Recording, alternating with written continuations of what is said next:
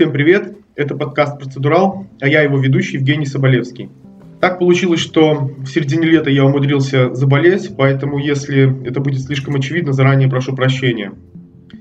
Так, несколько месяцев назад я посмотрел сериал «Девушка по вызову».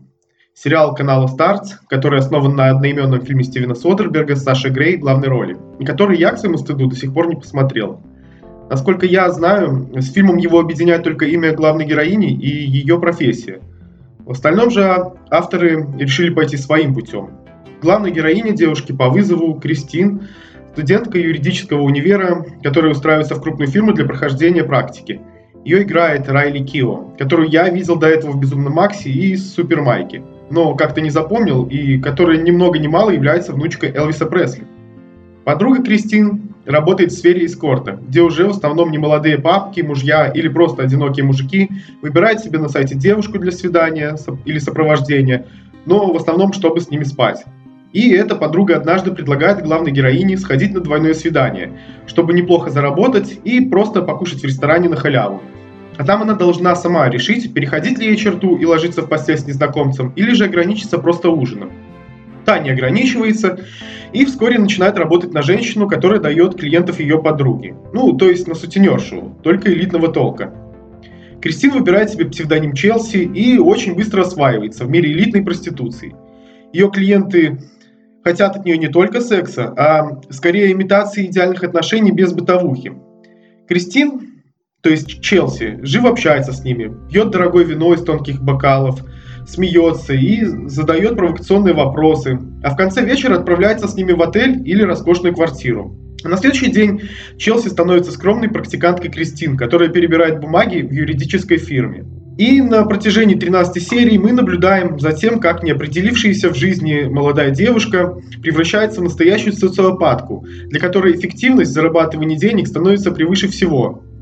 В нем нету какого-то четко построенного сюжета, события происходят довольно спонтанно, и когда казалось мне, что я знал, в каком направлении здесь пойдут авторы, то происходило чаще, чаще всего то, чего я не ожидал – и тут сразу поясню, что эта драма не про самых приятных людей. Я бы даже сказал, что здесь нету ни одного положительного персонажа. Поэтому, если вы придерживаетесь принципа «зачем мне тратить время на то, как куча неприятных людей делают неприятные вещи», то девушку по вызову я вам не советую начинать. Но если же вам, как и мне, любопытно наблюдать за частью жизни и сферой деятельности, с которой вы не знакомы и вряд ли бы захотели иметь дело в жизни, то попробовать этот сериал стоит.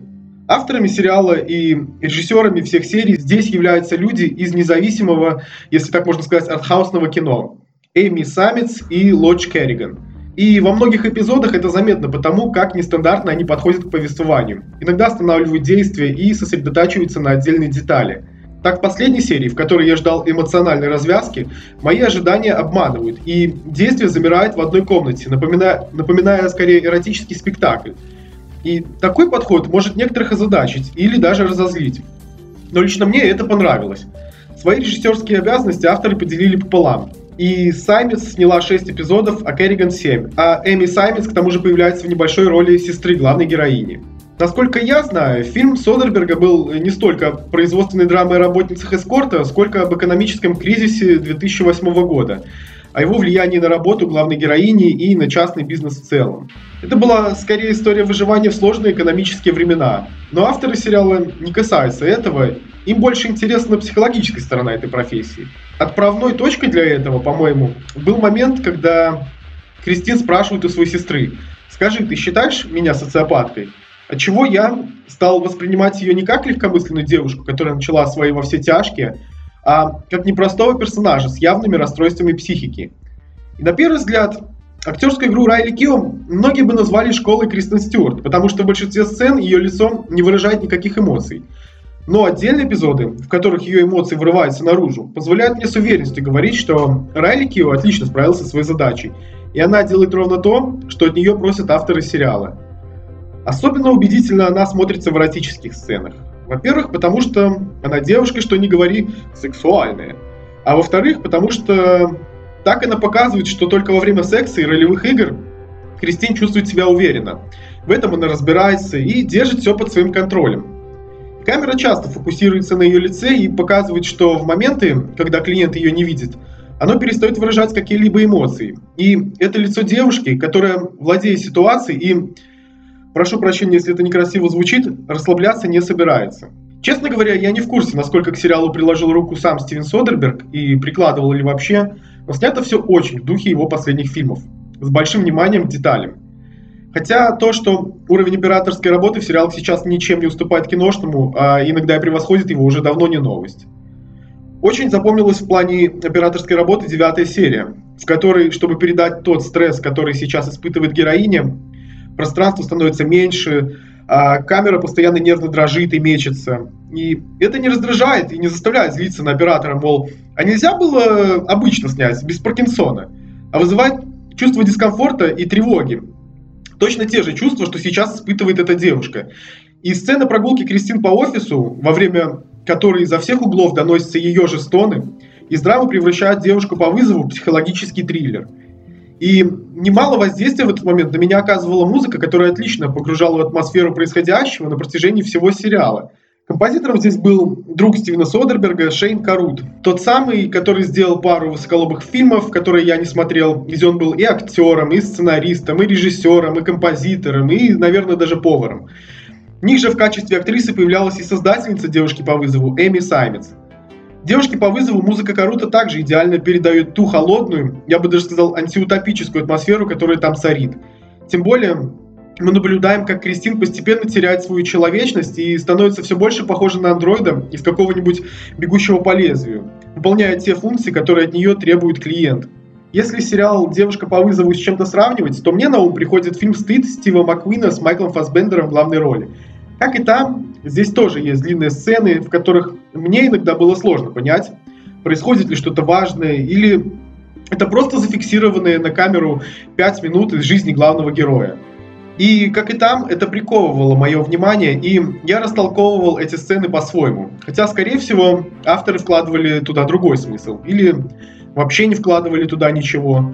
Например, есть сцена, где минут пять главная героиня занимается мастурбацией в скайпе перед камерой, переключая случайных людей.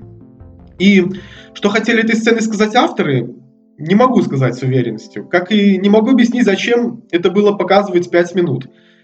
И я уже молчу про финальную серию. Но почему-то это смотрится интересно и как часть цельного сюжета. И у меня не возникало чувства, что это сделано только для того, чтобы шокировать зрителя кучей эротических сцен, которые здесь, кстати, сняты хорошо, и там, где надо, неприятно, а там, где надо, уж очень эротично и, не побоюсь этого слова, возбуждающе.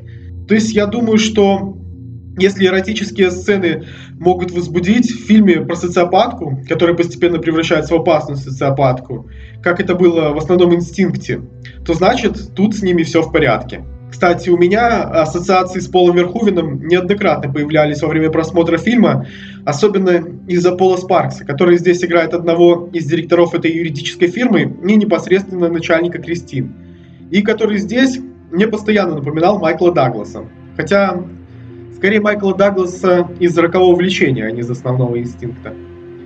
Мне Пол Спаркс больше всего запомнился по роли Микки Дойла, где он постоянно смеялся как идиот, и это было классно, а также по роли писателя Томаса Йейтса э, в «Карточном домике». Но, к сожалению, девушки по вызову линия его героя, по-моему, не очень хорошо проработана. Там, где действия героя Пола Спаркса влияют на судьбу Кристин, все было интересно. Но как только начинается сюжет про то, как фирма рискует потерять важных клиентов, и про то, как начальник Кристин пытается вырулить из этой ситуации, мне становилось менее интересно. И эта часть, во-первых, полностью выветрилась из моей головы, и совсем не помню, в чем там дело было. А, во-вторых, почти никак не повлияла на сюжет и смотрелась как-то инородно. Как будто попала туда из сериала «Сьюз» или, простите, «Форс-мажоров». Но этой части уделяется меньше времени, чем сюжету о Кристин, поэтому она не испортила мне впечатление от просмотра. Также в «Девушке», по-моему, очень хорошо показано влияние интернета на приватность и частную семейную и сексуальную жизнь. Особенно это хорошо пересекается с реальными событиями, когда в прошлом году хакеры раскрыли данные пользователей сайта Эшли Мэдисон, девиз которого «Жизнь коротка, заведи интрижку», и на котором регистрировались пользователи, выдавая все свои данные, и искали себе партнера для измены жене или мужу. И как только данные одних мудаков, благодаря другим еще большим мудакам, были выложены в свободный доступ, люди сразу же полезли проверять, нет ли там их супруга или супруги. И сами понимаете, сколько семей было разрушено из-за такого жесткого нарушения границ частной жизни. И в «Девушке по вызову» наглядно показано, в какой ад может превратиться жизнь человека после подобных событий. И один из плюсов сериала – это то, что авторы не морализаторствуют и не высказывают свое мнение по поводу того, хорошо это или плохо то, что делает Кристин. Просто это есть. И это неприятная часть нашей жизни. Возможно, авторы перестарались, э, сделав мир сериала немного антиутопией, где все люди, окружающие Кристин, какие-то ну, слишком безучастные и прагматичные, для которых важнее всего эффективность. И Тут у меня напрашивается сравнение с американским психопатом. Также в сериале нет ярких цветов, и даже отдых на море снят здесь в каких-то темных тонах. Это не та вещь, которую можно глянуть после работы, чтобы расслабиться, или посмотреть залпом за два дня, потому что после каждой серии хочется узнать, что же дальше. Хотя я именно так и сделал, посмотрел его, по-моему, дня за два.